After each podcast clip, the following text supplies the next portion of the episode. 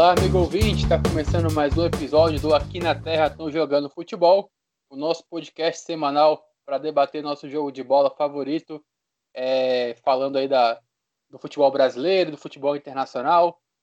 É, vamos começar falando do futebol brasileiro, mas antes disso, vamos dar boa noite é, para o nosso time, né, para os nossos companheiros de toda a semana. Boa noite, Igor. Boa noite, Samu. Boa noite, Juninho. Boa noite, você ouvinte. Mais uma semana aí. É isso. Boa noite, Juninho. Boa noite, boa noite a todos. Sejam bem-vindos. É isso aí, galera. É, final de semana teve mais uma rodada do Campeonato Brasileiro, né? A, a briga tá ficando quente ali na parte de cima da tabela. Parece que tem três times que estão mais próximos né, ali da briga, que é o, o São Paulo, o Atlético e o Flamengo. É, desses três, só quem tropeçou no final de semana foi o São Paulo, que perdeu o clássico para o Corinthians. O Galo conseguiu vencer o Furacão fora de casa e o Flamengo venceu confortável o Santos no Maracanã por 4 a 1 é, Mas vamos começar então falando do líder, essa derrota do São Paulo aí para o Corinthians, né? Acho que foi até inesperada pelo momento das duas equipes, mas aí bateu muito na mística, né? É, rolou muito essa, essa zoeira aí na internet esses últimos dias, que o Corinthians não perde é, na semana de lançamento de álbum da Taylor Swift. E parece que, que rolou de novo, né? O Corinthians conseguiu vencer o São Paulo. Mas aí, Igor, por onde você acha que passou essa derrota do São Paulo aí pelo Corinthians?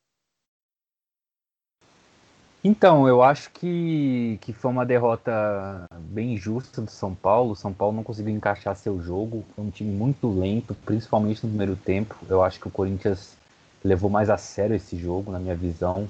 Teve uma marcação muito boa. É, jogou sem centroavante de ofício, né? Apenas com o Léo Natel ali. E conseguiu anular muito bem o São Paulo. São Paulo que desde o jogo contra o Flamengo, no primeiro jogo no Maracanã das quartas de, final, quartas de finais do, da Copa do Brasil contra o Flamengo, não abusava da, da famosa saidinha. Tipo assim, o São Paulo, todo jogo tem a, aquela tradicional saída de bola, mas da, da forma exposta como foi contra o Flamengo, é, não tinha é, tido jogo mais. É, e voltou agora contra o Corinthians. Teve um lance do Volpe também no segundo tempo, que ele saiu igual, sei lá, um doido e, e perdeu a bola quase que, que saiu o gol ali do Camacho. Mas foi uma partida muito abaixo de São Paulo, São Paulo muito lento. É, também teve a, a lesão do Luciano no primeiro tempo, né? Que é um dos jogadores que, que, que é bem importante para o esquema, que é o cara que às vezes vem buscar a bola, que que dá mais fluidez é, ao ataque.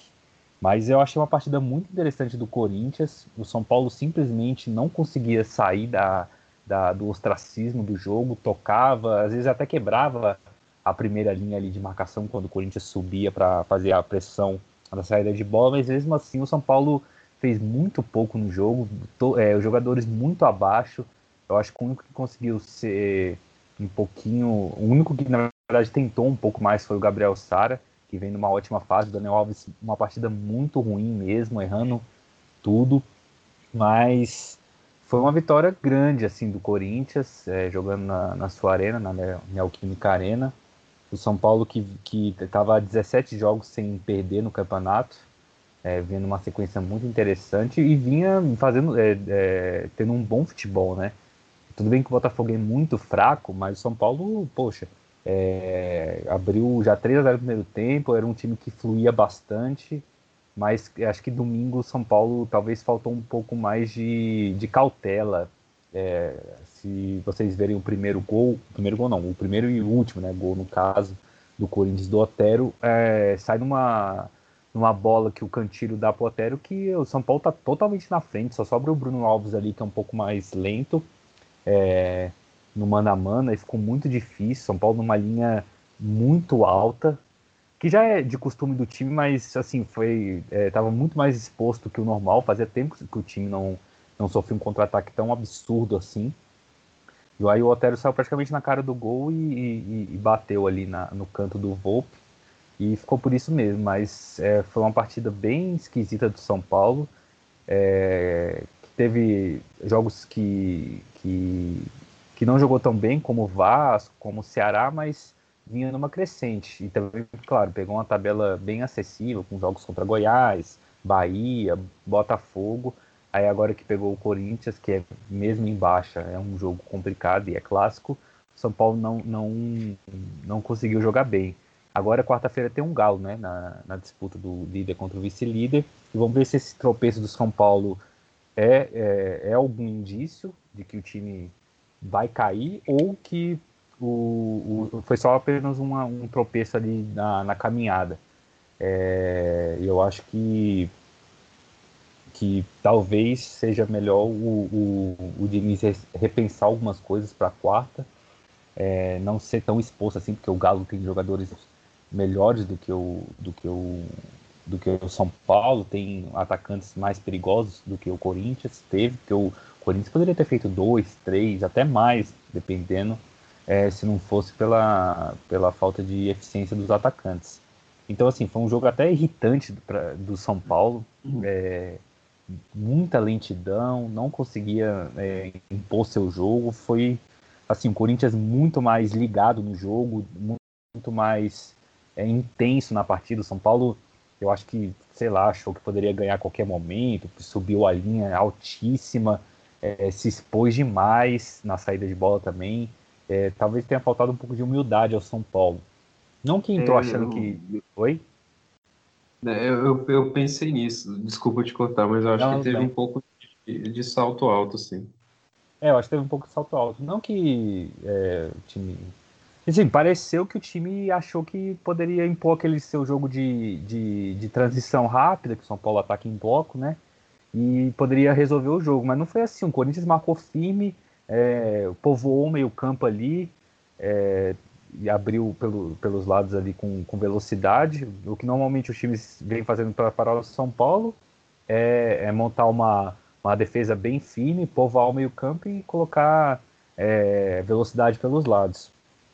Inclusive é o que eu acho que o Galo deve fazer. O Galo acho que talvez deve, deva repetir mais ou menos a formação contra o Flamengo no 4 a 0 que é três zagueiros, aí tá aí o Arana e o, e o Guga ali é, espetados na, nas pontas e, e, tentar esse, esse jogo aí mais rápido. Mas enfim, é, mas é, eu acho que assim é uma derrota é, que é normal. Essa derrota é realmente normal, não tem problema um assim entre aspas perder Corinthians na Neoquímica Arena, uma coisa totalmente plausível mesmo.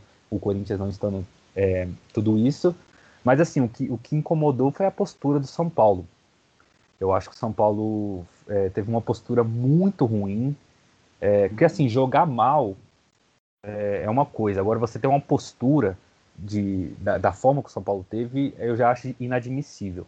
É, era um jogo muito grande, muito difícil para o São Paulo entrar meio desligado, sem intensidade. Foi, foi realmente assim muito ruim. Eu acho que o Corinthians entrou para o jogo da vida porque como o Corinthians, é, talvez agora é, possa almejar talvez uma pré-libertadores, mas como o Corinthians mais ou menos não briga por nada, o, vai viver desses jogos grandes, né? Assim, o Corinthians é, vai querer ser a pedra é. no sapato de, dos clubes grandes, vai, vai, vai ser encardido contra o Palmeiras, vai querer ser encardido contra o Flamengo na, na no Maracanã, ainda mais que tomou um, um cacete na, na arena. Enfim, vai, esse vai ser o campeonato do Corinthians ser a pedra no é... sapato dos, dos, Porque assim, eu vi o jogo do Corinthians contra o Fortaleza na rodada passada, que aliás já faz 10 dias, o Corinthians teve 10 dias para treinar. Foi um jogo muito sonolento do Corinthians, meio desinteressado, meio esquisito. Aí contra o São Paulo, que era clássico e tal, o, o, Corinthians se engajou. E eu acho que esse vai ser o campeonato do Corinthians. Se engajar nesses grandes jogos. Vai ser o time que vai aparecer, é, pelo menos em alguns dos grandes jogos, dessa forma intensa, enfim, correndo bastante. Eu acho que esse é o campeonato do Corinthians. Você, quer falar, Juninho? Não, então, é porque você, falando que pode ser o campeonato do Corinthians, né? Dele, eu acho que ele. Todo clube grande, em algum momento na, na, na temporada, ele passa por isso, né? Porque não dá para ganhar tudo, né? Ah, não, sim. Ele começa a escolher os jogos assim que ele vai dar mais de si do que em outros jogos. E aí, principalmente uhum. clássico, né, cara? Então, eu acho que esse vai ser o, o, o, campeonato do Corinthians, né? Vai um campeonato à parte. Ele vai escolher os jogos em que ele vai ter um maior rendimento, maior destaque, até porque o Corinthians teve um tempo maior de treinamento também, né? Sim, sim teve 10 dias. Aí, 10 dias de treinamento é muito tempo, e assim, é, incluindo o descanso também, né? Não só no treino, mas também o descanso, o tempo para é você ter 10 dias de treinamento. A gente vê muito isso é, em, em playoffs da NBA, né? Ah, por que, que tal time, quando jogou contra o outro time, lá na 15 rodada, tomou uma P e agora nos playoffs ele tá dando um cansaço? Porque você tem uma, uma janela maior para você estudar o outro time, para você ver como é que ele se comporta, para você anular as principais peças e assim por diante, né? Então, é, eu, acho que, é, eu acho que é por isso que o Corinthians conseguiu. É, é, ele impôs o estilo de jogo dele, isso aí é inegável, né? Embora Sim. eu acho que, mesmo que São Paulo tenha feito uma partida abaixo mas é, o, o, abaixo do São Paulo hoje, na minha concepção, ainda está acima do melhor do Corinthians. É, o estilo de jogo do Corinthians é aquele que a gente sabe, por mais que é, o Corinthians tenha ganhas divididas ontem, etc., mas é, eu ainda conseguia ver o, o, São Paulo em momentos melhores quando estava mais disposto a, a, a se doar mais. Para mim, parecia mais uma situação de salto alto, um pouco de cansaço, enfim. É, é pois é, acho que. É, indica que, que na quarta-feira jogo... já. Pode falar. Então, é porque, é porque o Corinthians ele jogou numa quarta contra o Fortaleza, aí folgou o final de semana e folgou a semana inteira, aí domingo pegou o São Paulo. São Paulo teve uma. É, teve jogo quarta-feira contra o Botafogo e domingo contra o Corinthians, e quarta já vai ter o Galo. Aí sim vai folgar final de semana para depois pegar o Grêmio na, na, semifinal. Mas assim, pensando em brasileira, foi um tiro. É, jogos de tiro curto, né? Quarta e domingo, quarta e domingo é realmente difícil. Mas eu acho que faltou São Paulo se engajar mais na partida. Não sei se foi pelo cansaço, se foi. Não sei o que aconteceu. Eu sei que o São Paulo não levou muito a sério, não que jogou de sacanagem, mas assim, não, não, não teve o engajamento do jogo de um clássico. E faltou muito isso. Talvez, se o São Paulo tivesse uma semana de preparação, talvez chegasse mais inteiro, mais, mais focado no que é o jogo. É, como foi é, assim de quarta para domingo, é, o time simplesmente não, não, não, não conseguiu é, desenvolver seu futebol. Só que tem que ser, essa derrota tem que ser uma, uma, apenas um tropeço, porque se São Paulo assim, decair absurdo, a gente pode até falar daqui a pouquinho sobre o Flamengo, o Flamengo tem um jogo a menos que o São Paulo. Se o Flamengo ganha esse jogo a, men é, jogo a menos, que tem é, a, em relação ao São Paulo, fica dois pontos só. Então, assim, é, o São Paulo não pode achar que, que agora pode folgar um pouco. Não, quarta-feira não pode perder de forma alguma para o é. Atlético Mineiro, no, que é em Morumbi, inclusive. É, porque na quarta vai ter o Pablo no ataque. Eu acho que é o Pablo que é o substituto ali, eminente do. É. É, ele teria três opções. Acho que o Toró, que não vem entrando muito, eu acho difícil. O Vitor Bueno, talvez se ele quiser mudar um pouco a característica. Ou o Pablo, que acho que é o mais, é, mais provável de entrar aí. Mas é. sendo que, que ele que o São Paulo pede muito seu Luciano, porque o Luciano ele é mais completo, né? Ele vem buscar a bola. O Pablo é. Enfim, o Pablo. Também, né? Ele tem mais recursos para finalizar. É, sim, sim. E vinha numa fase excepcional, né? É, o São Paulo tem que tomar cuidado para que, na, tendo a derrota, teve a derrota de domingo e numa eventual derrota na quarta-feira, não deixar se abalar tanto, né, cara? É. Começar a destacar. Porque a gente sabe que chega um momento que o time oscila. É, não, sim, o São Paulo não, assim, não, nenhum time ganha todas as partidas. Uma hora ia tropeçar, só que assim, tem que ser, tem que ser tropeços estratégicos, vamos dizer assim. Perde aqui, mas aí na outra partida se recupera e talvez empata aqui. Tem que ser esporádico, não pode assim, é, afundar. Até o pessoal falando sobre isso mais cedo. É, é perdeu-se um, mais um jogo, não é como se tivesse perdido um clássico terra arrasada, perdeu-se um jogo, é um, um, um erro que estava no, no, no, é um erro de percurso, né, que dizem. Pois é, e aí foi apenas a terceira derrota de São Paulo no campeonato, então assim, tá de bom tamanho, só que agora não, não pode achar que pode tropeçar sempre. Tem que ser essa derrota, quarta, por exemplo, não pode perder de forma alguma, se quiser ser campeão, é claro. É, empate seria meio ruim, até porque o São Paulo tropeçou e o Galo ganhou, mas assim, perder, eu acho que para quem quer ser campeão, não, não pode de forma alguma, ainda mais para o vice-líder num confronto direto. Uhum. E, e, o clássico, é, como vocês bem falaram aí, ele tem um peso muito importante para o Corinthians, mais ah, do que para o São Paulo. É, e, isso acontece muito no, no, passado recente, né? Do, do time que não está numa situação de disputa de título na tabela, mas aí ele joga o clássico como se vencer o clássico fosse o título dele no ano.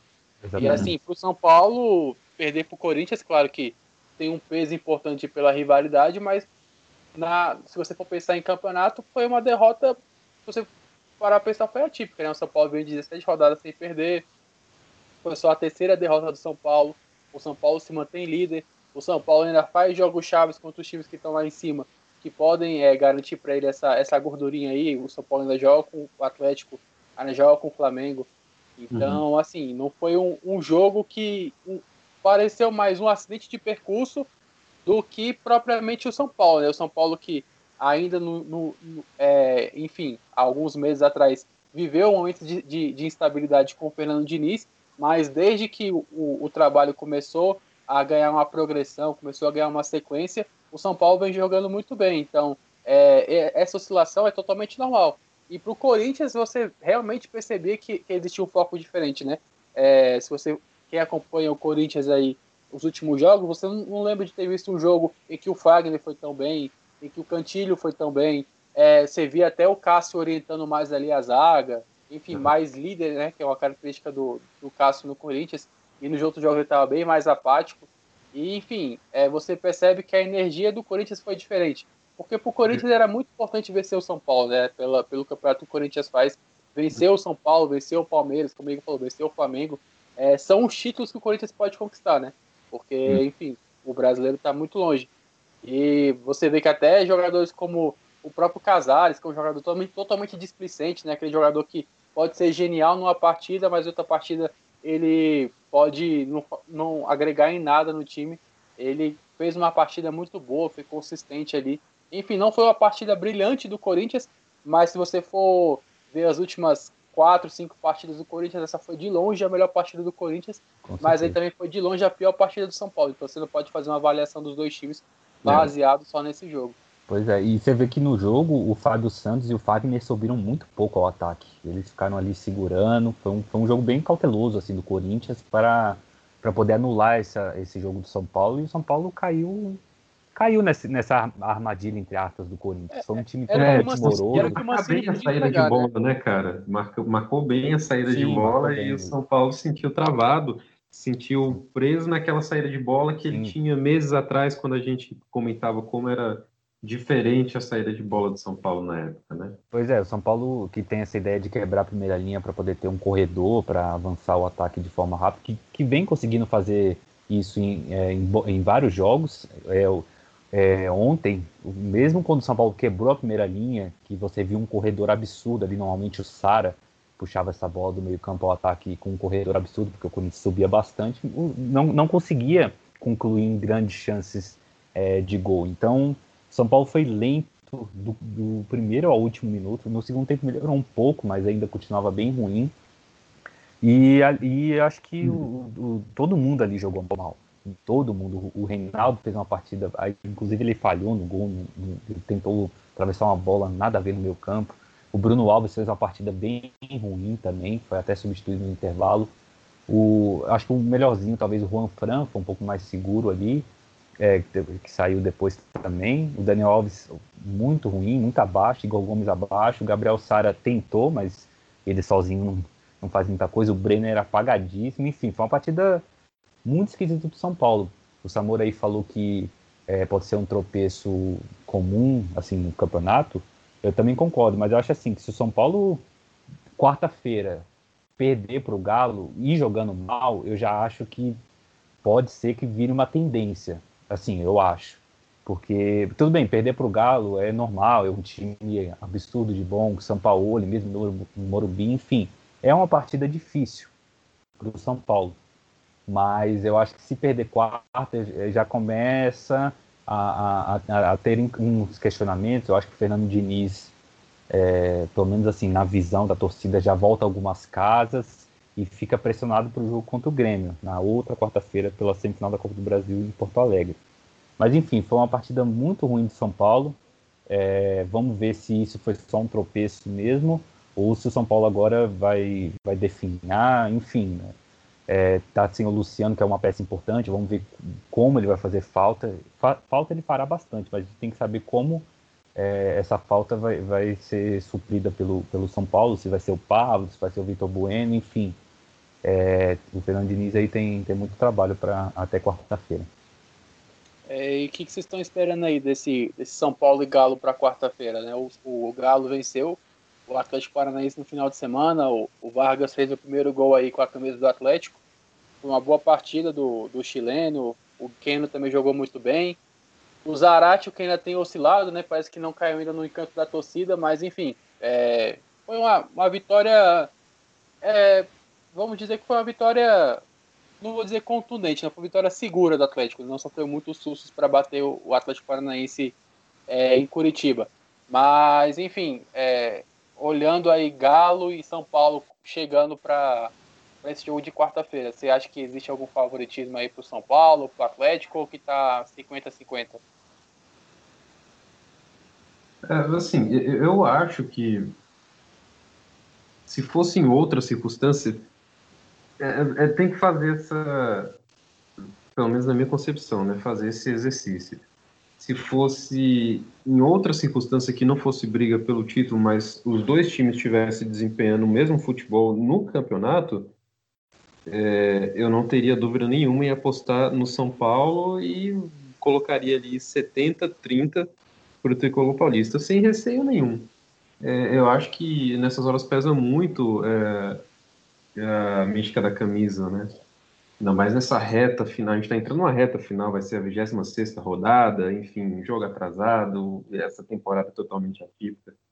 Mas imagino eu que o estudioso como o São Paulo é, né?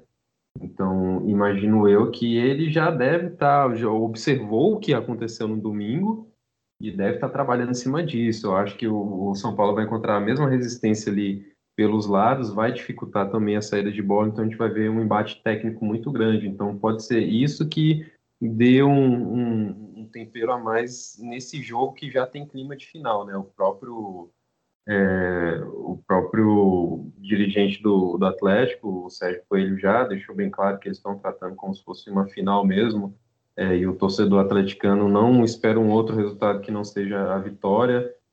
Está é, tá envolvendo uma série de outras coisas, enfim, a permanência do Sampaoli, já tem é, pessoas que começam a avaliar é, o desempenho do próprio Alexandre Matos também, jogadores que ele trouxe, jogadores dentro do clube, enfim, é, então, tem sim esse clima de final.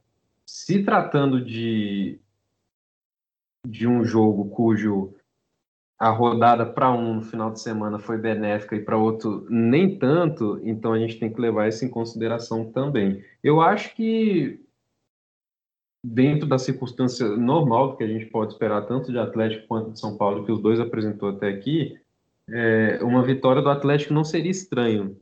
Não seria estranho. Acho que um placar mínimo ali 1 a 0 2 a 1 talvez até o fato também do Luciano não poder entrar em campo, né? A gente não sabe como é que o provavelmente é o Pablo que vai entrar, como ele vai se adaptar nesse estilo de jogo do do Diniz, como ele vai se adaptar é, nessa nessa função de finalizador, né? O cara que recebe a bola e dali ele tem que é, é bater para o gol de alguma forma, tem que marcar e etc. Então é, é tudo muito incerto. Eu, se eu tivesse que apostar, apostaria no São Paulo, mas eu acho que vai dar Atlético Mineiro. Até pelo fato do, do, do que a gente já falou, né? Do, do, da saída do Luciano, da derrota, enfim, ali a gente enxergou pontos no São Paulo que é possível é, fazer essa, essa anulação, digamos assim, né? Os outros times também, o próprio Flamengo, por exemplo, imagina que o Rogério Senna e companhia deve ter visto o jogo e visto também ali que, que existem formas de se anular o tricolor paulista, né? Embora eu acho que o Flamengo não joga mais contra o São Paulo nessa temporada, né? Mas é, é só para ilustrar como existe outras maneiras também. Existe uma maneira, na verdade, de parar o tricolor paulista nesse campeonato brasileiro. Acho que dá galo. Na verdade, o Flamengo ainda joga com o São Paulo no brasileiro, né? O jogo de, do retorno. Verdade, tem o jogo do retorno. É a última rodada, inclusive. Nossa, última ah, rodada, sério? Isso. Legal. Mas é isso então, é, eu, eu acho que, que o Galo, ele. Não vou dizer que ele é favorito, mas eu, eu acho que ele tem mais armas para vencer o São Paulo, né? O São Paulo é, não é do, do, dos elencos mais recheados, é um time que, que vem se encontrando com o Fernando Diniz nessa, nessa sequência perdeu um dos principais jogadores, né? O Luciano não deve jogar contra o Atlético. É, enfim, mas se a gente for analisar o São Paulo é, nas últimas rodadas, fora esse jogo contra o Corinthians, é um time que tem totais condições de vencer o Atlético, até porque joga em casa. É, não tem aquele fator casa tão predominante como teria com o Morumbi lotado, mas enfim, é, o Sara ainda joga, que é um jogador extremamente importante, o Breno deve jogar, o Daniel Alves, enfim, o Fernando Diniz deve ir com força máxima, é, olhando para aquilo que ele tem à disposição no elenco. Mas claro que o Galo tem totais condições de chegar lá e, e vencer, mas o Galo é um time que que tem oscilado mais no campeonato. Acho que o Galo oscila até mais do que o São Paulo e mais do que o Flamengo. É por isso que em dado momento ele estava na liderança do campeonato e parecia que ele ia disparar. Mas aí houve algumas oscilações, né? É, é, recentemente é, empatou é, jogos importantes, enfim. É, o Galo empatou com o Internacional, estava é, tentando lembrar o nome do time. Empatou com o Internacional do, do Abel, que enfim, em outras situações poderia até ser um resultado interessante, né? Mas esse Internacional do Abel uhum. Braga, a gente sabe que está bem abaixo. Recentemente também empatou com o Ceará. É, apesar, e, enfim, essas oscilações do, do, do Atlético que, que colocou o Atlético hoje como a, eu colocaria até como a terceira força para ser campeão, né? Eu vejo ali o São Paulo com, com essa gordurinha ainda para ser o, o, campeão, o Flamengo como tem um jogo a menos, apesar de ser, de ser contra o Grêmio, mas se tendo essa evolução com o Rogério Ceni eu acredito que o Flamengo deva ali ser o principal concorrente do São Paulo e o Galo ali um pouquinho mais atrás, mas também com condições de, de, de vencer o título. E, enfim, eu acho que o Atlético tem elenco para vencer, tem futebol para vencer, tem as atuações do Galo, quando o Galo consegue se encontrar no jogo, são fantásticas. Enfim, está falando de dois técnicos que têm um pensamento totalmente ofensivo, né? De ir para frente, de tentar sempre buscar o gol, né? Não são técnicos que conseguem trabalhar ali esperando o adversário ou trabalhar no contra-ataque. Não, tanto o São Paulo quanto, quanto o Fernandinho tem essa, essa característica de estar tá sempre buscando o gol, né? Acho que o, o Atlético ele gosta mais de ter a bola e o São Paulo ele gosta mais de definir rapidamente. E aí são a, as divergências da, da, da, característica. Mas são dois times que gostam de ter a bola, então eu acho que mais do que apontar um favorito, eu acho que será um jogo muito interessante. É muito legal ver dois times é, com essa camisa, com essa, essa disposição aí de elenco e de futebol, é, se encontrando no campeonato, né? Essas são as finais do Campeonato Brasileiro, né? Quando os líderes se enfrentam e quando são dois hum. times que, que fazem um futebol minimamente organizado. E tanto uhum. São Paulo quanto o Atlético têm condições de fazer isso. Pois é, eu acho que é um jogo muito legal e importante, mas só queria apontar uma coisa aqui. Eu acho que eu não gosto muito de falar em obrigação, porque futebol não é, não é só dinheiro, jogador, mas eu acho assim que o Galo trouxe o Sampaoli, joga só o brasileiro há meses, que foi, caiu muito cedo em tudo. Então eu acho assim que, que era para o Galo ter uma gordura que o São Paulo está tendo agora. Porque é, é o time que só tinha um campeonato, é o time que gastou 200 milhões é, não estou falando que, ah, que quero tirar a pressão do São Paulo, mas eu acho assim que era para o Galo estar me, é, é, menos, menos oscilante nesse campeonato. Eu acho que. Isso é verdade. O time oscilou bastante. É, é, é assim, se, se tem um ano para o Galo ganhar o brasileiro, era esse. É esse. Por, porque assim, a chance da vida do Galo é essa. Porque o Flamengo está em baixa, que tem o melhor elenco do Brasil, o Palmeiras perdeu um tempo absurdo com o Luxemburgo. O Grêmio não tá nem aí pro brasileiro muitas vezes, se bem que o Renato mudou um pouco a estratégia, mas tudo bem. E tem um São Paulo que, assim, a, se a gente for ver meses atrás, a gente não imaginava o São Paulo líder com uma, com uma vantagem ainda, ainda por cima. Não tem um elenco, eu acho o elenco de São Paulo bom, mas não é esse elenco top, perde pro do Galo com certeza, tem menos jogadores. É porque o São Paulo foi achando Sara, foi, achando, foi trouxe o Luciano, achou o Brenner. Então o São Paulo foi se achando ao longo da temporada, mas no começo dela a gente não colocava o São Paulo como principal favorito, principal postulante. Então eu acho que para o Galo a chance era esse brasileiro. Ainda tem chance, claro. O campeonato ainda tem várias rodadas pela frente. Mas é para o Galo já tá ali disparando na frente. E não conseguiu. É, talvez a gente também não posso tratar o São Paulo como intocável. É, o Galo chegou a ficar quatro jogos sem vencer, empatou com o esporte em casa. E assim, o pessoal fala que ah, quem quer ser campeão tem que roer osso, que é no caso ganhar jogos grandes. Mas, mas também jogos em casa contra é, equipes menos qualificadas é você tem que ganhar de qualquer forma. É, contra o esporte, o Atlético Mineiro empatou 0 a 0 era para ter ganhado três pontos. Enfim, foi perdendo, foi, perdendo pontos absurdos, perdeu para o Bahia, tudo bem, era fora de casa, mas o São Paulo ganhou do Bahia, o Palmeiras ganhou do Bahia, atropelando, enfim, eu acho que era para o Galo estar tá muito à frente já, mas perdeu, esse... perdeu para o Atlético Paranaense também, né, naquele jogo atrasado. Isso, exatamente.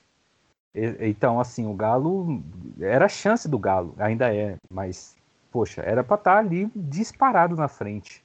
É, mas é, eu não gosto é, de falar uma... em obrigação, mas assim, se a gente for ver todos os, todas as variantes e tudo que deveria acontecer, era para o Galo estar tá um pouco, assim, com uma gordura, pelo menos. É, assim, é uma, é uma característica do São Paulo, né? Por ele querer é. impor esse estilo de jogo pelas equipes que ele passa, né? Eventualmente tem uma oscilação e reflete no resultado dentro de campo, né? Uhum. Então você vê os times que o São Paulo dirige perdendo jogos assim que um clube que se dispõe a lutar pelo título, e aí tem todo o investimento para que haja essa busca pelo título, você vê perder pontos que eventualmente não perderia. Exatamente. Então, é. É, é, eu. Vocês podem perceber que quando o Carlinhos passou a bola para mim, eu meio que fiquei pisando em ovos para não querer falar o óbvio e parecer que eu estou diminuindo um e focando só no outro, né? Mas é, eu acho que pode dar Atlético Mineiro só pelo fator derrota para o Corinthians no domingo e Luciano uhum. fora de jogo. Uhum. Entendeu? Porque se não fosse isso, se o São Paulo tivesse vindo embalado e aí tivesse alcançado, sei lá, 18 é, é, 18 jogo sem derrota né, no, no, no Campeonato Brasileiro, acho que era 18º, 17 agora não lembro, enfim. E aí tivesse Luciano, com certeza eu optaria, apostaria no São Paulo. Mas nessa situação específica agora, imagino que dê Atlético, mas para ser sincero, não, não consigo ver, é, é, mesmo que dê Atlético, é, se essa guinada que o Atlético Mineiro precisaria para se colocar de vez na briga do título, falando, ó, vou brigar até o final, não acredito que vai acontecer, mesmo que ganhe do São Paulo. É, não acredito que isso vá ameaçar o São Paulo de alguma forma, porque por mais que o Flamengo jogue contra o Bahia e aí depois contra o Fortaleza, que o Rogério Senna comandava, então conhece bem, sabe como o time deve se comportar, conhece as peças, enfim, sabe como jogar contra e também seja a única competição que restou para o Flamengo, né? É, uhum. não lembro se o Atlético Mineiro está em alguma outra competição. Não, enfim, não, não, que não. Só brasileiro. Só brasileiro, né?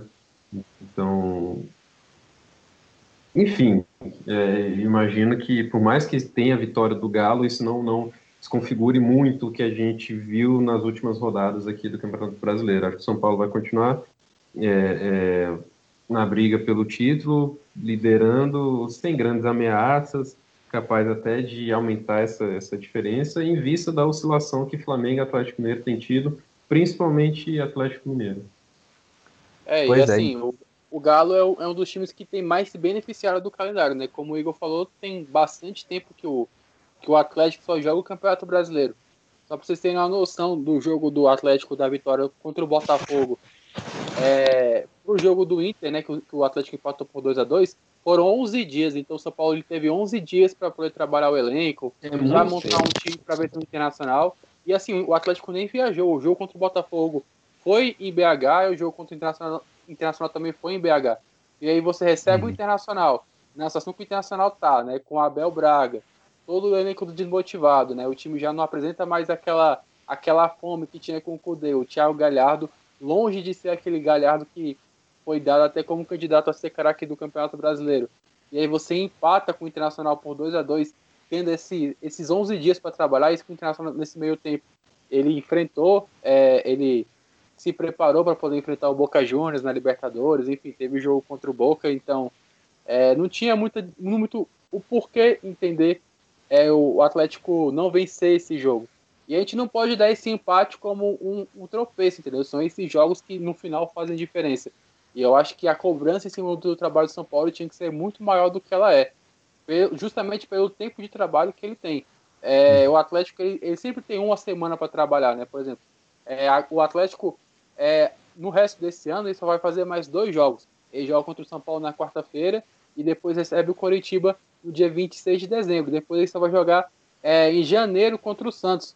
E, enfim, é, é um time que tem muito espaço para trabalhar. A gente, reclama, a gente reclama muito do calendário, que tem pouco espaço para treinar, pouco tempo para poder trabalhar o elenco, e o jogador sente muita parte física, mas o Atlético ele não pode se queixar disso. O Atlético, ele, dos times brasileiros, ele é o que tem mais tempo para poder se preparar muito tempo.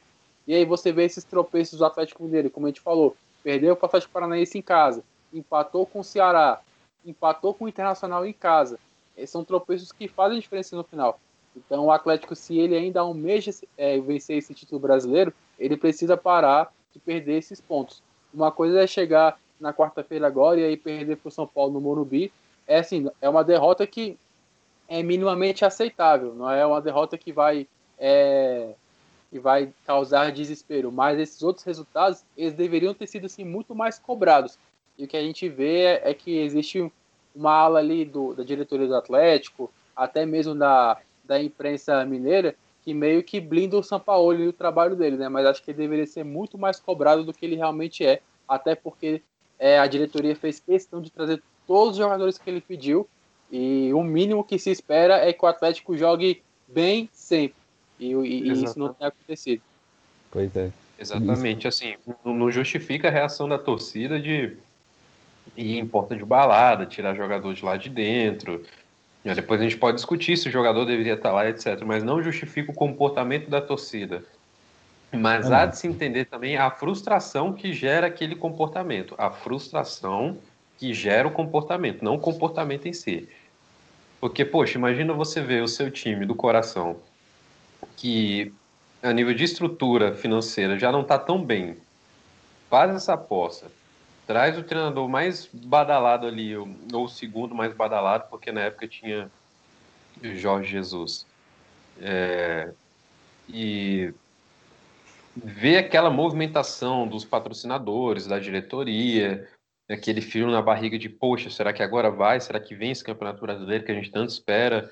Começam a chegar as peças, exatamente as peças que o treinador pediu, não foram jogadores paralelos. Até Thiago Neves, a diretoria ia trazer, veja você, para poder atender solicitação de treinador. E aí é isso que o torcedor atleticano é, tem que ver, essa oscilação ganha do São Paulo, mas repete para o Atlético Paranaense. É, é, não existe essa, essa lei da compensação dentro do futebol, nesse sentido, para quem faz um investimento tamanho. Pode falar, Igor.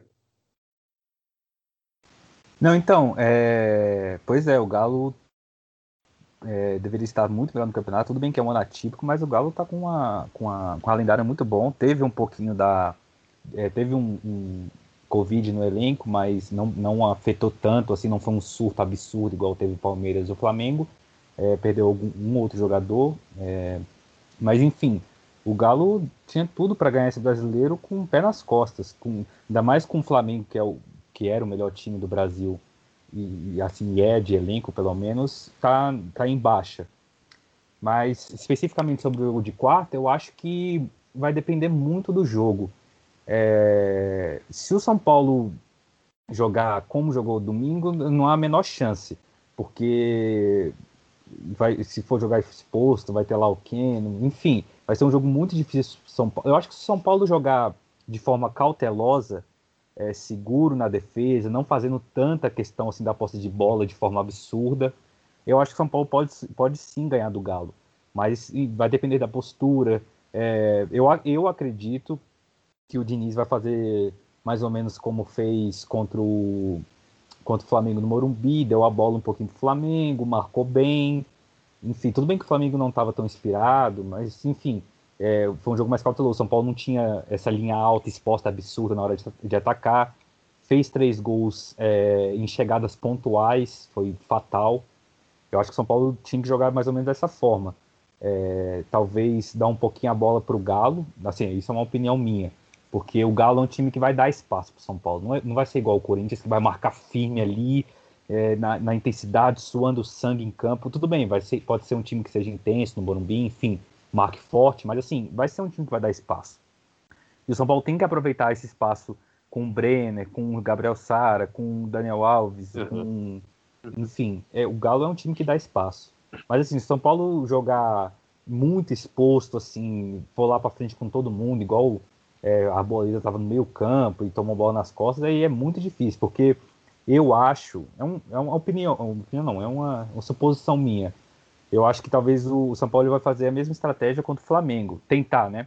Bota três zagueiros, é, dá uma, uma muvucada ali no meio campo e, e tenta ter aquela velocidade do lado, do, lados do, do campo com o Arana, o Guga, o Keno, enfim, Savarino. Agora tem um Vargas, né, que acrescentou ainda mais ao time. É um, é um time que tem muitas armas para fazer gol no São Paulo. Só que o São Paulo tem que, tem que ser um time mais rápido, né, tem a saída de bola, quebra a primeira linha, já, já tenta achar o gol. Mas vai ser um confronto muito difícil. Eu acho que, que eu, não, consigo nem dar um palpite assim ainda, vai depender muito. É, o Galo, é, se jogar tudo que pode, tem grande chance. São Paulo sem Luciano perde bastante. Enfim, vai ser um jogo muito interessante aí. E acho que talvez seja o jogo da quarta-feira. Tem Grêmio Santos quarta-feira, porém dá para até assistir os dois, né? Porque o jogo do Grêmio do Santos é 7h15 e o do São Paulo e Galo é 9h30. É, então é isso, pessoal. Esse é o primeiro bloco do Aqui na Terra Tô Jogando Futebol. E na volta a gente vai falar um pouco aí sobre o chaveamento da, da Champions League. O sorteio foi, foi nessa segunda-feira, né? Voltamos. Voltamos então para o segundo bloco do Aqui na Terra Tô Jogando Futebol, nosso podcast semanal para debater nosso jogo de bola. É, agora a gente vai falar do, de Champions League. É, tem tempo que a gente não debate muito futebol europeu aqui no, no programa. E nas, nessa, última segunda-feira teve o, o, sorteio né, do, do chaveamento das oitavas de final. E a gente vai tentar comentar um pouco sobre todos os jogos, né? Apontar para a gente quem são os favoritos. É, enfim, vou levantar aqui os confrontos e aí os nossos analistas aí vão vão pontuar para eles o que, que, pode acontecer em cada confronto.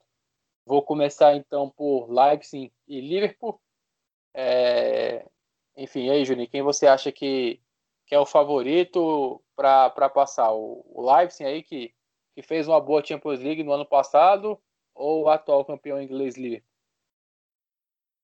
Tudo indica que seja Liverpool. É por mais que o Liverpool tenha estudado bastante na, no campeonato inglês, mas é, a tendência é que dê Liverpool sim.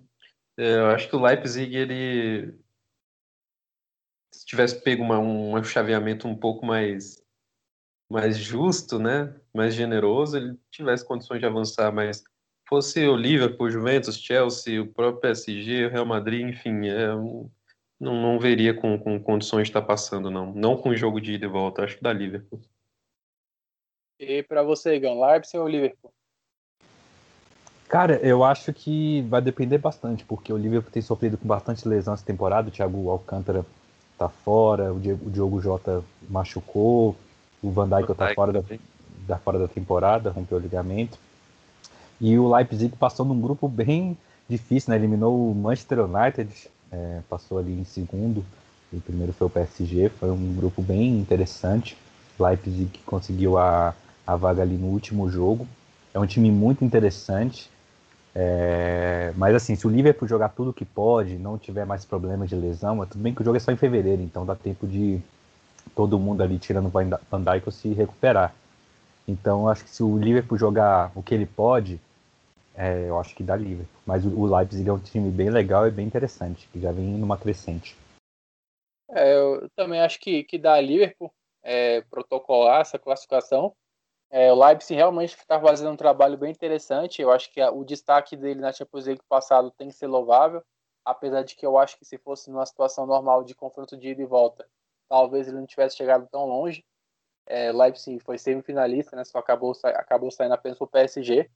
Mas, enfim, é, o Liverpool tem oscilado no campeonato inglês. É, não, não, não tá com aquela mesma contundência de outras temporadas, né? O Klopp tem reclamado bastante sobre o calendário, é, tem reclamado bastante das substituições, porque a Inglaterra foi um dos países que voltou a ter apenas três substituições aí na temporada e o Klopp queria que voltasse a 5 porque ele acredita e outros outros técnicos, outros técnicos fizeram até coro que não teve uma preparação né, digna para você poder retomar com esse esquema apenas de três substituições e isso acaba afetando muito os atletas dele e a gente vê isso em campo, né? O Diogo Jota machucado, o Van Dijk também está fora aí por tempo indeterminado e enfim, o Liverpool é, tem oscilado bastante no, no, no, campeonato inglês.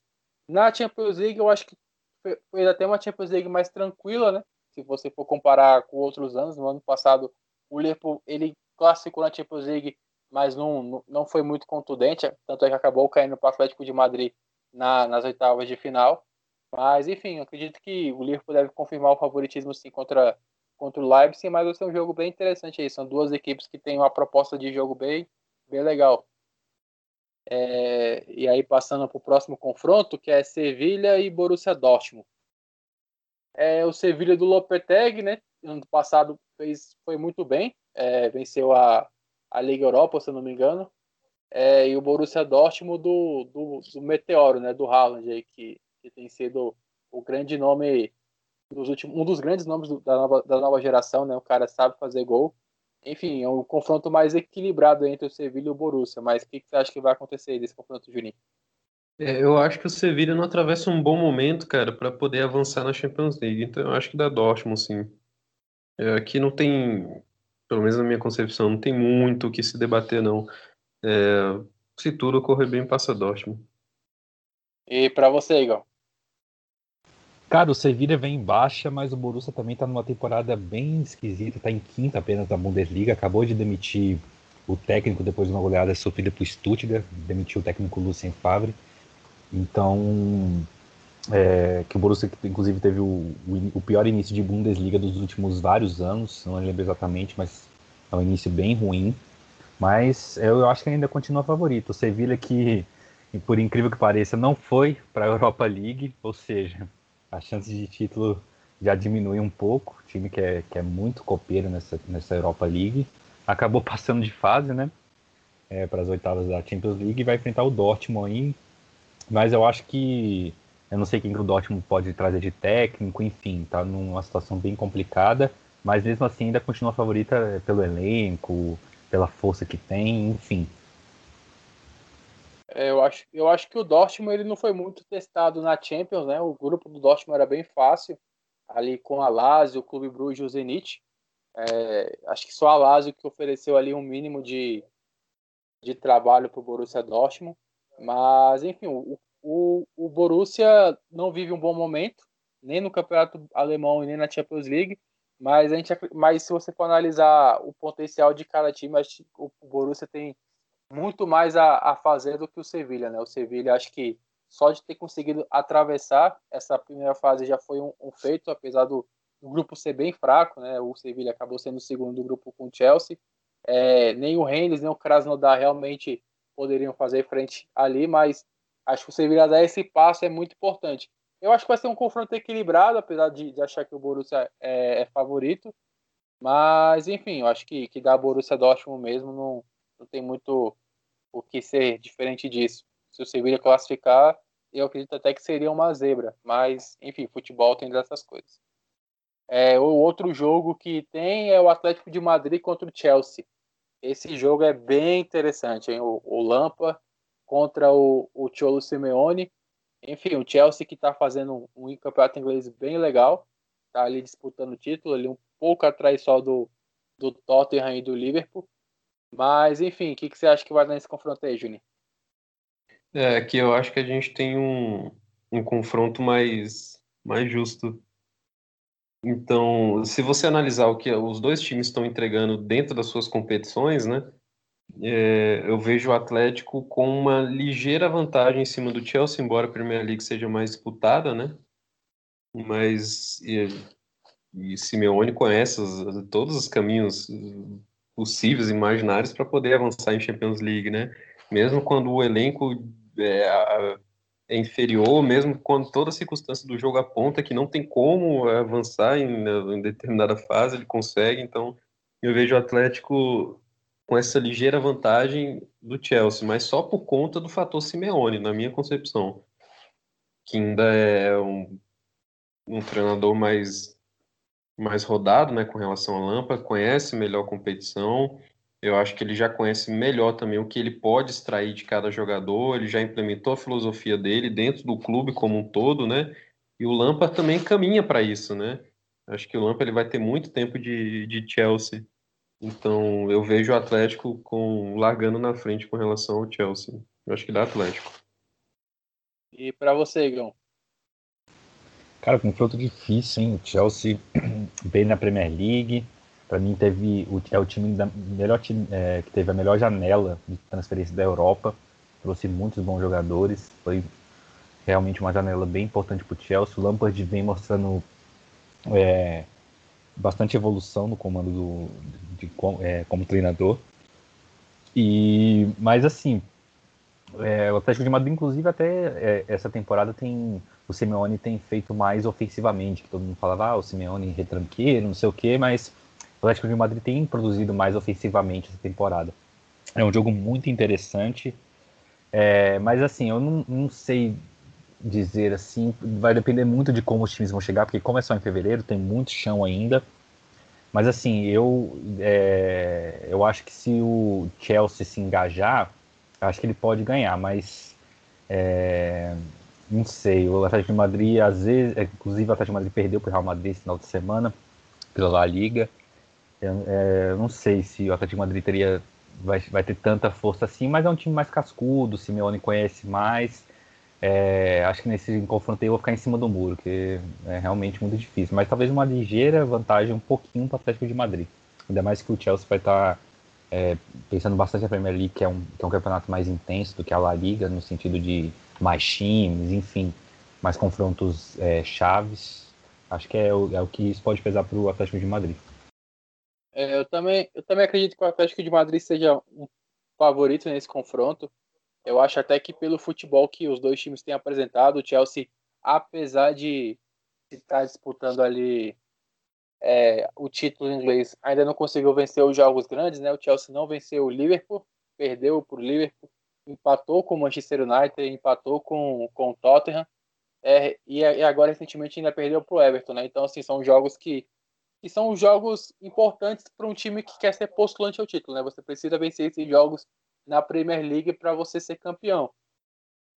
E o Chelsea ainda não conseguiu vencer nenhum desses. E já o Atlético de Madrid, apesar da derrota para o Real Madrid no final de semana, é um time que ainda não tinha perdido na, na, na Liga, né? O Atlético de Madrid estava com uma sequência muito, muito interessante aí de vitórias. É, e é um time que se você for analisar, tem hoje mais variações e mais opções ali para vencer uma partida. Né? O Soares foi para o Atlético de Madrid, o João Félix evoluiu bastante da temporada passada para essa. É, enfim, o Carrasco tem entrado bem também nos jogos. E, e é um time também muito difícil de se marcar gol. Se eu não me engano, ele tomou o terceiro gol no Campeonato Espanhol inteiro. Pois é, eu acho que, acho que tinha tomado três gols, só que ele tomou esses dois pro Real Madrid, agora são cinco, se eu não me engano. Sim. Mas, enfim, é um, é um time bem mais cascudo, né? E, e o Simeone tem mais experiência nesses momentos de de mata-mata, né? O, o, Lampa tem muita experiência como jogador, mas ele ainda está vivendo as primeiras fases dele como treinador. Então eu acho que se a gente for olhar o rendimento do é, técnico, né? O que o técnico pode fazer de diferente, eu acho que o Simeone tem larga vantagem sobre o Lampa. E se a gente for olhar também os elencos, eu acho que o Atlético Madrid também é ligeiramente melhor do que o Chelsea. Então eu acho que o Atlético Madrid deve deve classificar, mas é um jogo bem, bem legal. O próximo jogo aí é outro time de Madrid enfrentando a Atalanta. O é, que, que você acha que dá nesse jogo aí, Juninho? O Atalanta ou é, o Madrid? Aqui a gente tem um jogo muito interessante, cara. É... é engraçado como é que as coisas são, né? Porque se fosse em qualquer outro momento da história a gente colocasse a Atalanta que está se classificando, se classificou, né? Acho que a segunda vez na sua história para o mata-mata de Champions League. E o Real Madrid, que é o maior ganhador dessa competição toda, parece que joga sozinho, não teria nem discussão, né? Mas o que a Atalanta tem feito, cara, é realmente algo impressionante. É um time muito copeiro, dá gosto de se ver. Não é a Atalanta da temporada passada, né? Mas ainda assim é uma Atalanta que, pelo menos para mim, é um estilo de jogo que me agrada bastante e de um Real Madrid que se a gente tivesse essa discussão é, talvez duas semanas atrás, eu não teria receio nenhum em apostar na Atalanta, né? Mas aí com a classificação que teve na última rodada da Champions League em cima do, do, do Mönchengladbach e a vitória também incontestável em cima do Atlético de Madrid, então coloca essa esperança em cima de um time que tem uma camisa muito pesada, tem essa mística da Champions League, tem o Zidane no banco, que é um excelente treinador, um grande treinador, né? Já está na história do clube, tanto como jogador quanto, quanto como treinador. Então, para não ficar em cima do muro, eu vou na opção óbvia, né? Vou no seguro, que é Real Madrid. Mas vai ser um jogo muito interessante de se ver. E eu arrisco dizer que é, o time que avançar, talvez no placar agregado, seja assim, algo mínimo algo ali em torno de, de, de 2 a 0 3 a 0 no agregado. Acho que vai ser dois jogos assim de, de, de pouca construção de poucos gols. Pela, pela capacidade defensiva da Atalanta e pela. Pela. pela. É, tem o otônimo ali que agora não estou lembrando. mas pela falta de capacidade, pela incapacidade do ataque do, do, do, do Real Madrid, que tem sofrido para fazer gols, é, é, tem apelado bastante para jogada aérea e sofrido no sentido de que ou é bola parada ali no escanteio, uma falta dentro da área, um pênalti que Sérgio Ramos vai ali cobrar. Está é, dependendo muito, muito mesmo do Benzema desde a temporada passada, ele está refletindo nessa temporada. Achou o esquema para se jogar com o Vinícius Júnior e o Rodrigo meio que fazendo às vezes de ponta ali, né? Até para poder ajudar também na parte defensiva, né? Aliviar um pouco ali é, é, para o lado do, do Mendy e fugiu o nome agora do lateral direito do Real Madrid, se vocês lembrarem. Cavarral. O Cavarral, isso. Até para ajudar eles ali também a aliviar um pouco, principalmente no lado esquerdo. O Mendy ele tem deixado muito a desejar nessa parte defensiva e ofensiva também, então muitas das vezes a gente vê o Vinícius Júnior tendo que voltar bastante para pegar aquela bola e ajudar na transição defesa e ataque. É, já pelo outro lado, o, o, o, Rodrigo ele tem um pouco mais de autonomia, né? ele recebe um pouco mais a bola, o Cavarral já passa um pouco mais de segurança. O meio de campo é aquele característica que a gente já conhece, já sabe como é que funciona, né? Mas é, é o, o problema realmente está ali na, na, naquele trio de ataque ali. Não que não tenha material humano para isso, eu acho que tem, embora eu ainda vejo o Vinícius Júnior um degrau abaixo para ser titular do Real Madrid. Eu acho que ele é uma boa, uma boa substituição ali para entrar durante o segundo tempo. Vejo o Rodrigo mais pronto que ele, mas é, o Real Madrid tem tido problemas sim para poder criar, para poder marcar gol se você pegar só o resultado das últimas partidas e olhar só o placar, você vai imaginar que foi um jogo onde o Real Madrid tomou de conta, criou o tempo todo, ameaçou o tempo todo e foi um jogo de ataque contra a defesa. E a gente vê que não é assim que funciona. Quem acompanha o Campeonato Espanhol sabe que não tem sido assim. Dá para ver claramente a dependência do Real Madrid do Benzema, com o Benzema, e como o Real Madrid levanta bola na área. O tempo todo, bola na área. Vocês podem reparar isso. Tome bola na área. Pegou a bola, é, existe ali é, uma jogada de linha de fundo, recua para o Modric, Modric levanta, ou o próprio Rodrigo levanta, ou o próprio Vinícius Júnior. O Vinícius Júnior não tanto, ele sempre opta pela jogada individual, né? Tem umas tomadas de decisões muito ruins, ou, ou então é, o Cavarral levanta a bola, enfim. Mas é isso, eu acho que dá Real Madrid pela opção mais segura. E para você, Igor, a Atalanta surpreende o Real Madrid? Cara, eu gosto bastante dessa Atalanta do Gasperini. É, uma, é um time muito interessante, é um time que é famoso né, por, por aplicar várias goleadas aí, principalmente no campeonato italiano. Mas é um time que vai estar diferente, né? O Papo Gomes brigou com o Gasperini, ele, é, que é um jogador importante da Atalanta ali, capitão do time. Eles tiveram uma briga feia que parece que é meio irreversível, então ele já deu um, até uma, uma declaração em tom de despedida. Então, Assim, o Real Madrid fez uma primeira fase assim bem mais ou menos, é, apesar de ter conquistado a vaga.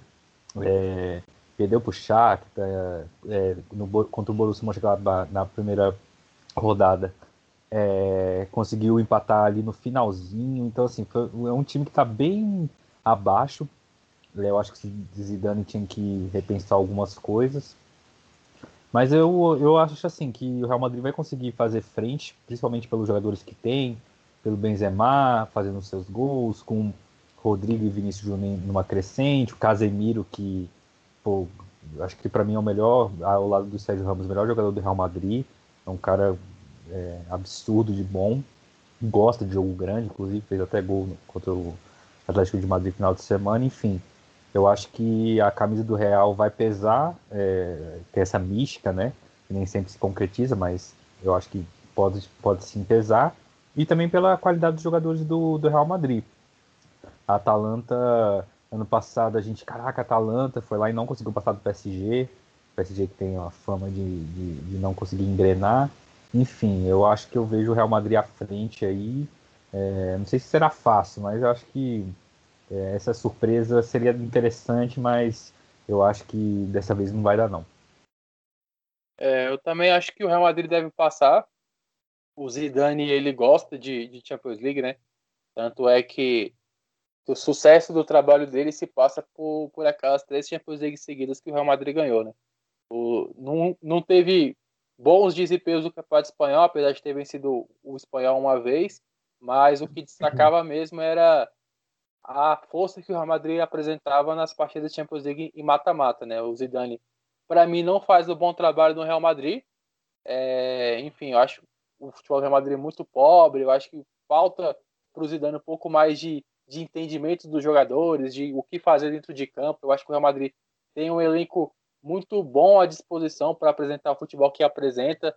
É, enfim, não é essa vitória contra o Atlético de Madrid e essa vitória contra o Borussia Mönchengladbach que, que mostrou a força do Real Madrid, até porque se você for analisar o jogo contra o Atlético de Madrid, o Real Madrid não fez uma partida das melhores, enfim, foi um, jogo, um gol de bola parada ali do Casemiro e uma bola, enfim, que o Cavarral achou, não é muito do, do feitio dele dar aqueles chutes, fazer gol daquela situação, mas enfim, achou o gol e aí o Real Madrid, é, no mais no estilo Zidane, conseguiu administrar a vantagem mas o Real Madrid não tem feito é, um bom campeonato espanhol, não fez uma boa Champions League. Eu acho até que, que o insucesso do Barcelona, né, o tanto que o Barcelona tem jogado mal essa temporada, é, até ofusca um pouco o Real Madrid, porque como o Real Madrid não está tão afundado contra o Barcelona, acaba que a, que a crítica não, não, não, corre muito ali pelo Santiago Bernabéu, mas o Real Madrid tem jogado muito mal. E enfim, a Atalanta não é a da temporada passada, mas ainda é uma Atalanta muito forte, né? Acho que a situação do Gasperini com, com o Papo Gomes pode complicar um pouco, porque o Papo Gomes é o principal jogador da Atalanta, ofensivamente. Mas, uhum. enfim, o, por tudo que, que, que, que, pela mística envolvida, né? Pelo tamanho do Real Madrid, não tem como a gente dizer hoje que a Atalanta é favorita. Mas eu acredito que é um confronto bem parelho e eu não me surpreenderia se a gente chegar lá na oitava de final e a Atalanta superar o Real Madrid. Até porque, se você for analisar o histórico do Real Madrid, quando o Real Madrid é, consegue ser eliminado de Champions League, né, geralmente é em confronto que a gente menos espera. Nunca é em confrontos contra logo times. Cara, né? É, e sempre oitavas de final, né? Uhum. É, é, raros os casos que o, que o Real Madrid é aquele time de chegada, né? Quando chega, ele é campeão. Mas, enfim, às vezes ele não consegue chegar justamente por isso. Porque acaba saindo muito cedo da Champions League para um time que você não esperava que fosse capaz de, de eliminar o Real Madrid. Uhum. Mas aí, passando para o próximo confronto, que eu acredito que é o confronto mais badalado aí da, dessa, dessa oitava de final, o Barcelona e, e PSG. É, enfim, a última vez que o Barcelona e o PSG se enfrentaram foi um confronto bem diferente, né? Aquele 6 a 1 histórico ali, a, a, remontada do Barcelona mas hoje é uma, é uma realidade bem diferente, tanto para Barcelona quanto para PSG. Mas aí, Juninho, para você, você acha que, que o Barça consegue surpreender o, o Paris Saint-Germain? Com o Neymar em campo, sim. Se, o, se o, a lesão que a gente acompanhou no final de semana, se realmente apontar que não houve nenhum tipo de fratura, não houve nada, é, e o Neymar tiver inteiro para esse jogo, imagino que passa o PSG. É, não imagino que seja com folgas, não imagino que vão ser dois jogos fáceis, né? Ainda mais tendo um dos melhores jogadores, que está o melhor jogador da história do outro lado. Mas ainda acho que de PSG, porque o Neymar ele gosta né, de jogo grande. Então ele vai chamar responsabilidade para si e contra um time que teoricamente ele conhece bem, embora não, não, não, não seja aquele mesmo time que ele jogou, aquele mesmo time e que ele eliminou o próprio PSG, eu digo ele, porque ele fez uma partida fora do comum, uma das partidas que entrou para a história do futebol. É, então, eu vou de PSG pelo simples fato de, na verdade, são dois fatos. Primeiro, contar com o Neymar, né? E segundo, que o Barcelona ele atravessa uma crise de instituição muito forte. Então, é diferente de outras temporadas em que a gente viu o Messi decidir jogos e a equipe parecia que comprava ou então incorporava aquele espírito dele dentro de campo, não é isso que a gente tem visto com relação ao Barcelona da, das últimas temporadas, né? É, de eliminações assim humilhantes, tanto para Roma quanto para o Liverpool. Resultados assim surpreendentes, né? Goleadas em que a gente se acostumou a ver o Barcelona sofrendo goleadas em Champions League, com o Messi em campo. E eu nem estou falando aqui de, de necessariamente é, os principais times da Europa, né? É, embora contra a Roma não tenha sido goleada, mas houve eliminação também. Então, eram times com configurações melhores do que esse time da atual temporada do Barcelona. É, e não, eu acho que essa crise não, não, não tinha atingido o ápice ainda nas duas últimas eliminações. Né? Acho que atingiu o ápice quando o Messi tentou, de fato, sair, e aí confirmou-se a saída do, do, do, do Bartomeu, enfim. Então, eu acho que dá PSG mas não menosprezando o Messi, não duvidando da capacidade do que, que esse cara pode fazer dentro de campo. Muito pelo contrário. É, é, é, mais por acreditar que o Neymar pode fazer essa diferença e que realmente o problema do, do Barcelona é algo crônico. Não, não, não vai ser da noite para o dia. Já não acredito mais nisso de que ele pode acender assim do nada e aí conseguir é, é, uma classificação contra um PSG, ou se fosse algum outro grande clube aqui da Europa, talvez o PSG aqui numa segunda prateleira, mas fosse contra um City, ou contra um Liverpool, ou até mesmo o Juventus, enfim, a gente já viu, né, o, jogo de encerramento do, da fase de grupos, a goleada que foi, então não vejo o Barcelona com esse poder de reação para eliminar um clube como o PSG, que parece no momento mais incorporado nesse espírito de Champions League do que o próprio clube catalão. E para você, Igão, Barcelona ou PSG? Cara, que confronto, eu diria cruel, né? Que o Neymar até postou no Instagram hoje, que vai ser o reencontro dele com o Messi. É, inclusive, eu acho que são, o jogo passa necessariamente pelos dois. Eu acho que, a depender da produção dos dois, é, um time ou outro pode acabar passando. Eu acho que, num todo, o Barcelona vem numa crise profunda. É, no comando do Koeman, o time está tá, tá bem abaixo, é apenas o oitavo na La Liga. É, perdeu para o Cádiz é, recentemente. Enfim, é um time que, que teve a chance de passar em primeiro no grupo com a Juventus. É, até poderia perder para a Juventus por um gol de diferença no último, na última partida, acabou tomando 3 a 0 Então, assim, o Barcelona testa todos os limites possíveis do azar, enfim, de tudo.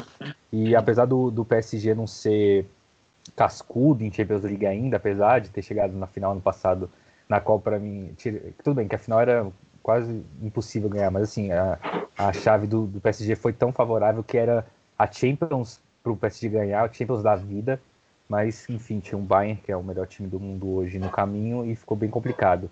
Mas eu acho que vai depender, para mim, exclusivamente de, de como vai estar tá o Messi, se o Griezmann já vai ter se consolidado mais no comando, no comando, não, desculpa, no é, no comando de ataque, no caso, junto com o Messi ali. Enfim, é, vai depender bastante. Coletivamente, talvez o PSG tenha é, um pouco, é, esteja um pouco acima, é, não por muito, mas é, é porque tá lá, o, o Thomas Tuchel está lá há mais tempo, o time é, chegou no final de Champions League, tá, tá, tá ali mais compactado, enfim, coletivamente o PSG eu acho que está um pouquinho à frente do Barcelona, mas a depender de como o Messi vai estar, como o Griezmann vai estar, é, eu acho que pode dar Barcelona. Agora, se o é, também vai depender bastante se o Neymar tiver numa partida abaixo e o Mbappé não conseguir também é, produzir bastante, o, o PSG fica numa situação muito complicada. Então, para mim, é um jogo na minha visão, que passa exclusivamente pelos dois craques do, dos dois times, o Neymar e o, e o Messi. Para mim, são os dois que, que podem fazer a diferença é, para um ou para outro. É, eu acho que, enfim, é, o PSG é favorito nesse confronto. Acho que o Barcelona ele acumula vexames em, em Champions League e eu acho que esse vai ser mais um. É, acho que o Barcelona é, vai ser eliminado e, e, enfim, vai, vai ser eliminado do, do modo Barcelona. Né? É, contra a Roma era aquele time que jogou bem, fez o 4x1 em casa e tomou o 3x0 na volta e foi eliminado. Contra o Liverpool fez o 3x0 em casa e, e quando foi para jogar em Anfield tomou o 4x0. E na última Champions League tomou 8x2 do, do, do Bayern. Então o Barcelona é um time que nos últimos anos tem tomado vexames em Champions League. Eu acho que esse vai ser mais um. E esse vai ser mais sórdido pela, por tudo que envolve o Barcelona e PSG, né? É um time, é, são times ali que, que houveram rusgas por conta da contratação do Neymar. É, o Barcelona não viu com bons olhos.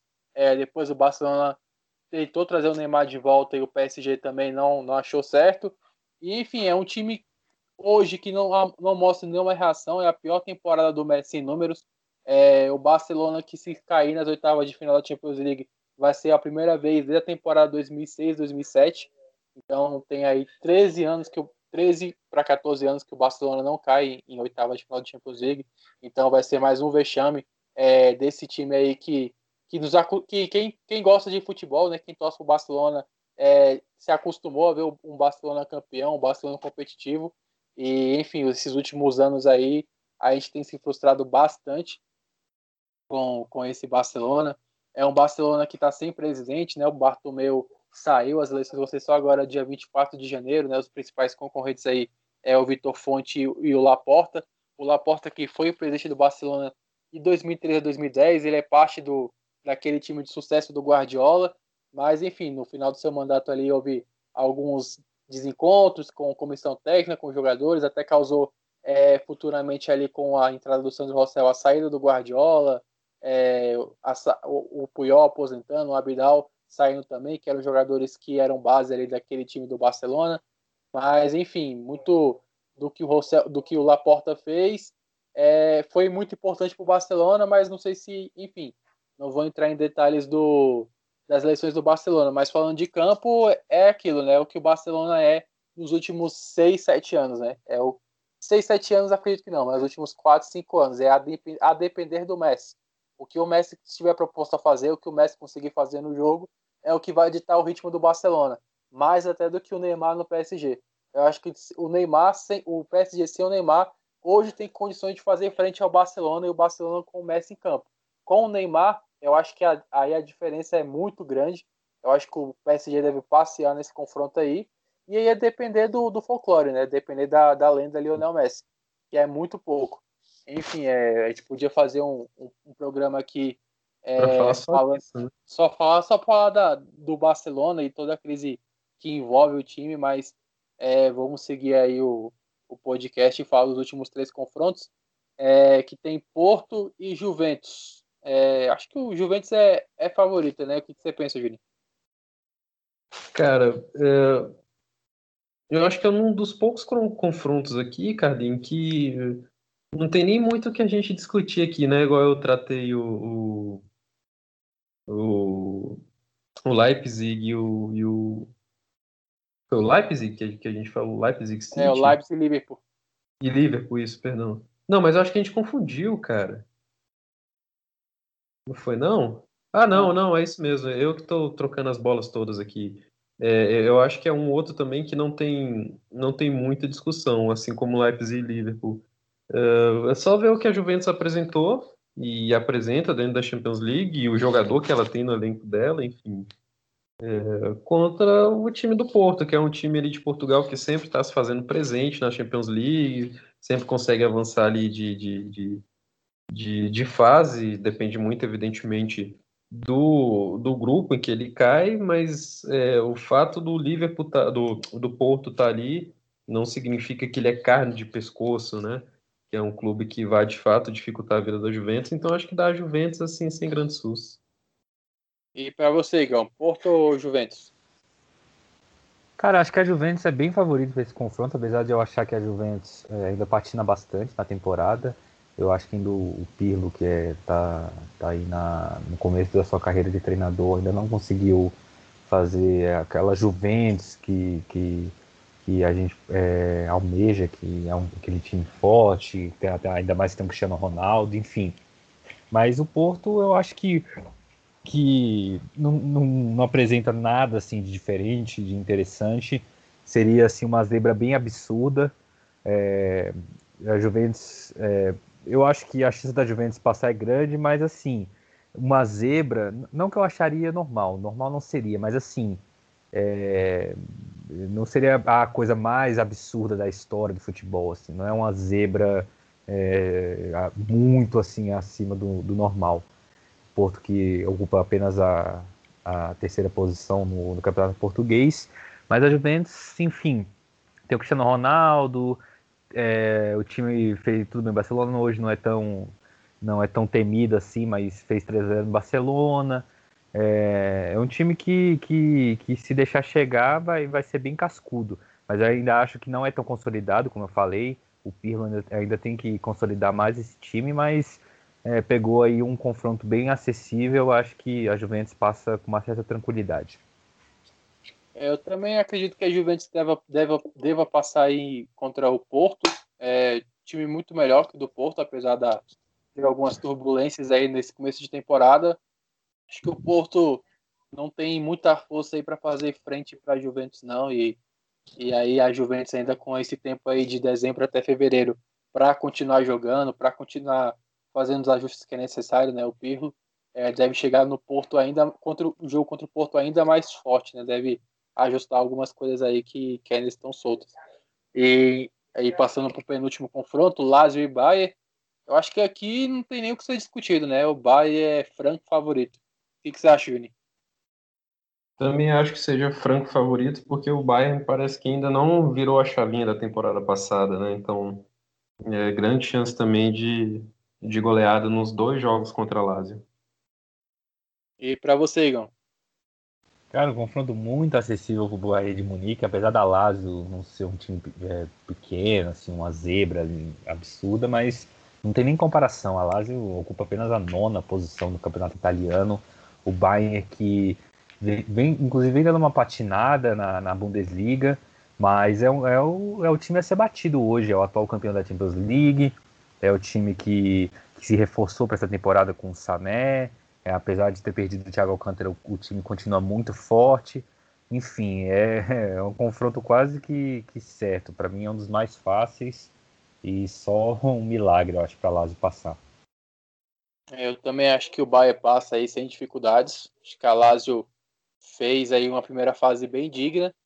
E, enfim, deu azar no confronto, né? Acredito até que se tivesse enfrentado outros times, quem sei lá, o Chelsea, o Borussia, até o próprio Real Madrid, poderia fazer um jogo ali mais, mais parelho, né? Mas deu azar de pegar o, o pior time possível, né? É, não tem nada pior na, na, na Champions League do que enfrentar o Bayern hoje. E, enfim, acho que o Bayern passa aí sem susto. E o último confronto é o Borussia Mönchengladbach é, contra o Manchester City, né? O City do Guardiola que veio bem mal no, na Premier League, mas em contraponto foi bem na, na, na, fase de grupos da Champions League, né? Foi a segunda melhor campanha, só atrás da, da campanha do Bayern, e agora recebe o, o time alemão. O é, que, que você acha, Juninho? Você acha que o City confirma a classificação? O Guardiola passa de fase? Eu acho que sim, porque o, da forma como o Mönchengladbach ele se classificou, foi bem melancólico, né? Aquela comemoração efusiva lá, mesmo tendo tomado uma peia do Real Madrid, enfim, assistindo na telinha lá do celular para ver se ia se classificar ou não, acompanhando Inter de Milão e Shakhtar, né? Então, a, e aquilo mostra bem qual que é a pretensão do Mönchengladbach na, na, na Champions League. Se eu não me engano, é a primeira vez que eles avançam, né, para a fase de mata-mata. Então, e o Manchester City que já está vindo nessa nessa pegada um pouco mais de obrigação, já está virando uma obsessão é, a orelhuda, então imagino eu que os dois times vão encarar de maneira diferente e pelo elenco, pelo fator Pep Guardiola também, né, da Manchester City. E para você, Igão, Mönchengladbach ou Manchester City? Olha, tá aí um jogo que, que é mais fácil ainda do que Bayern e Lazio. É, o Manchester City que inclusive tem, tem dado muita sorte em sorteios da Champions League, sempre pegando uma galinha morta ali. O Borussia Mönchengladbach é apenas o oitavo na Bundesliga. É, enfim, é, é muito. É, apesar do City em Champions League com Guardiola ser um nada, desde que ele chegou, o City não faz absolutamente nada de interessante em Champions League, em questão de ser cascudo, nada. Então eu acho que, que. Mas assim, o City, apesar de estar capengando na Premier League, não ser o, o, o time cascudo da Champions League, é, é, é, o, é o City, tem um elenco muito mais qualificado, por muito, tem um técnico que é um dos melhores da história, que é o Guardiola, enfim, é um confronto quase que certo. É, diria, sei lá, 98% de chance do City passar. E é mais um confronto bem tranquilo aí pro City. Acho que vai afunilar mais. É, a gente vai ver o City de verdade, é, como vai reagir a essa pressão de Champions League mais para frente só. É, eu também acho que o City deve, deva passar com facilidade, é, apesar do momento de estabilidade no, na Premier League. Eu acho até que se confirmar né, essa estabilidade do City na Premier League, se a primeira posição começar a ficar mais distante, eu acho que o City deve focar totalmente na Champions, né? E aí um time que tem esse foco total na Champions, né? Que geralmente os times que, que vão para a próxima fase de Champions League eles dividem atenções com o Campeonato Nacional, mas aí o City, com o elenco que tem, com o técnico que tem, focando na Champions League, deva fazer mais barulho do que fez, por exemplo, na temporada passada. É, enfim, aí eu acho que o Mönchengladbach não tem as mínimas condições de, de vencer esse City. E, enfim, eu acho que eles cumpriram o papel deles, né? Acho que o Mönchengladbach ter chegado às oitavas de final foi bem interessante. E o City precisa de mais, né? Não pode é, dar nenhum tipo de oportunidade nesse tipo de confronto. Quando é favorito e é muito favorito nesse confronto, tem que confirmar o favoritismo, vencer bem os dois jogos e, enfim, passar de fase e começar a impor respeito e, e ganhando confiança para as próximas rodadas, né? Porque é só dessa forma que se conquista uma Champions League. Mas enfim, o City é, é favorito sim para esse confronto. Então é isso, galera. A gente está finalizando aí o episódio. Esse episódio ficou mais longo aí do que o normal, mas enfim, é, acho que deu para a gente falar bastante aí do, do, de campeonato brasileiro e também dos confrontos da, da Champions League. Vou deixar meu, meu boa noite aí para os amigos. Boa noite, Igão. Boa noite, Samu. Boa noite, Juninho. Boa noite, você ouvinte. Muito obrigado aí pela companhia. É isso. Boa noite, Juninho. Boa noite, boa noite a todos. Nos sigam nas redes sociais. É isso aí, galera. Nos sigam, escutem os episódios, opinem, compartilhem. Enfim, a gente está aqui de volta na próxima semana. Valeu!